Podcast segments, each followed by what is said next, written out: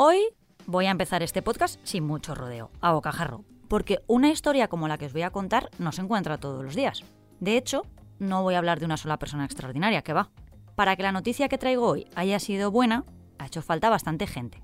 Pero eso ahora os lo cuento, que tengo que poner la cabecera primero. Soy Marta Hortelano y cada día, de lunes a viernes, quiero darte buenas noticias. Así que si necesitas un día sin sobresaltos, este es tu lugar seguro. Los buenos días, un podcast diario para ponerte de buen humor. Alicia Twins es una influencer valenciana que cuenta su día a día en redes. Y ahí es donde conocimos su deseo de ser madre.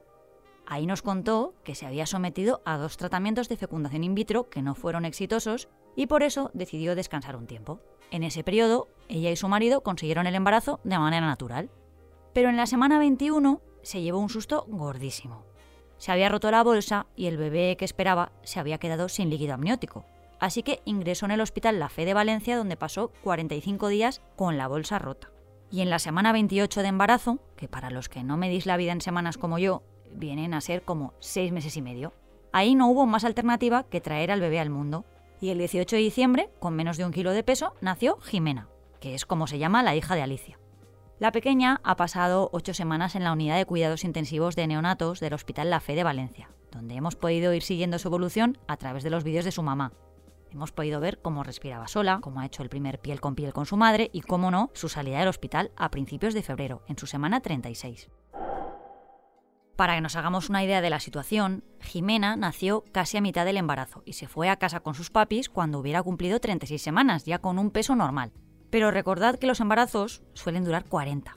Menuda campeona Jimena, ¿eh? Y qué duro ha tenido que ser para sus padres. Pero bueno, ya están en casa y seguimos viendo cómo descubren juntos la vida, que es muy emocionante, la verdad. Así que vamos a esperar a que Jimena hable y cuando eso pase en unos años, le vamos a pedir que venga a vernos a este podcast que nos hará muchísima ilusión. Más de 4 millones de españoles y especialmente españolas sufren migraña, una de las mayores causas de discapacidad a nivel global según la Organización Mundial de la Salud. El tratamiento que los neurólogos prescriben a sus pacientes pasa fundamentalmente por analgésicos para paliar los intensos dolores de cabeza y antidepresivos y antiepilépticos que funcionan, pero muchas veces los propios médicos no saben ni por qué lo hacen.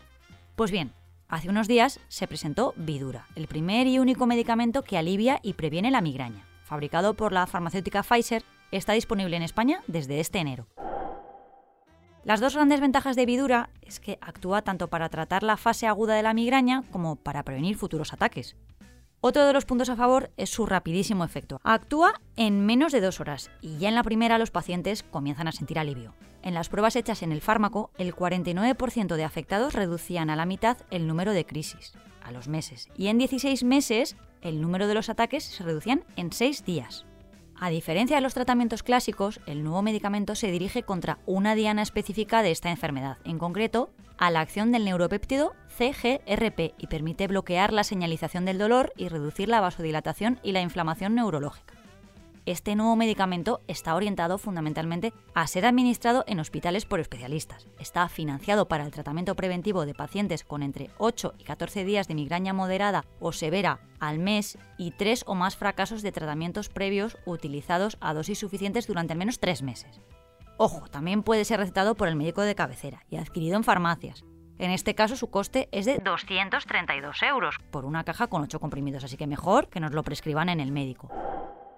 La migraña no es un simple dolor de cabeza agudizado, se trata de una enfermedad neurológica de origen desconocido que se manifiesta con fuertes dolores de cabeza. En algunos casos los pacientes ven también una especie de aura que distorsiona la visión y aumenta el riesgo de accidente cardíaco o epiléptico. Ya en casos muy extremos, los pacientes notan que se les duerme la mitad del cuerpo y pueden perder el habla durante media hora, lo que hace que en ocasiones se confunda con un ictus. De los 4 millones de casos en España, 1,5 sufren esta patología de forma crónica, es decir, que les duele la cabeza 15 o más días al mes. ¡Qué horror! Una de sus particularidades es que afecta hasta 2,5 veces más a las mujeres que a los hombres. La sufren el 17% de ellas y solo el 8% de ellos, siendo normalmente más incapacitante en las mujeres. La razón puede estar relacionada con la regla, que produce una serie de alteraciones hormonales que activan la migraña según los especialistas. Se sabe también que los hábitos de vida tienen muchísima importancia. Dormir poco, realizar ayunos y el estrés pueden desencadenar los ataques. Por el contrario, el ejercicio físico es muy beneficioso. Y hoy, 4 de marzo, traigo una efeméride preciosa. Ya os he contado en alguna ocasión que a mí me encanta el ballet y sobre todo el lago de los cisnes, que es mi favorito.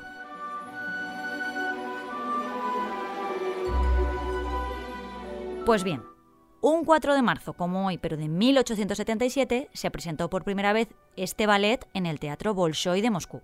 Fue con una coreografía de Julius Reisinger. Y yo ahora mismo pagaría por ir un poquito en el tiempo y sentarme en ese patio de butacas para verlo por primera vez. Pero bueno, me conformo con oírlo. Ah, y antes de irme, quiero pediros algo. El miércoles este podcast cumple un año, así que me gustaría que tú, que nos escuchas cada día, nos envíes un audio contándonos, no sé, por qué te gustamos, por qué nos escuchas. A nosotros nos va a encantar recibirlo. Lo puedes enviar a los buenos días lasprovincias.es. Bueno, yo os espero, yo voy a confiar. Mientras, nos vamos mañana más. Muchas gracias por escucharnos y gracias a ti, Marta. ¿Qué va? Yo encantada. Recuerda que si te ocurre algo bueno y quieres contárnoslo, puedes escribir a losbuenosdías@lasprovincias.es. Este podcast ha sido escrito por Marta Hortelano, la edición es de Amalia Yusta y Paco Sánchez, el diseño sonoro es de Rodrigo Ortiz de Zarate y la producción de Miquel Abastida y Tamara Villena.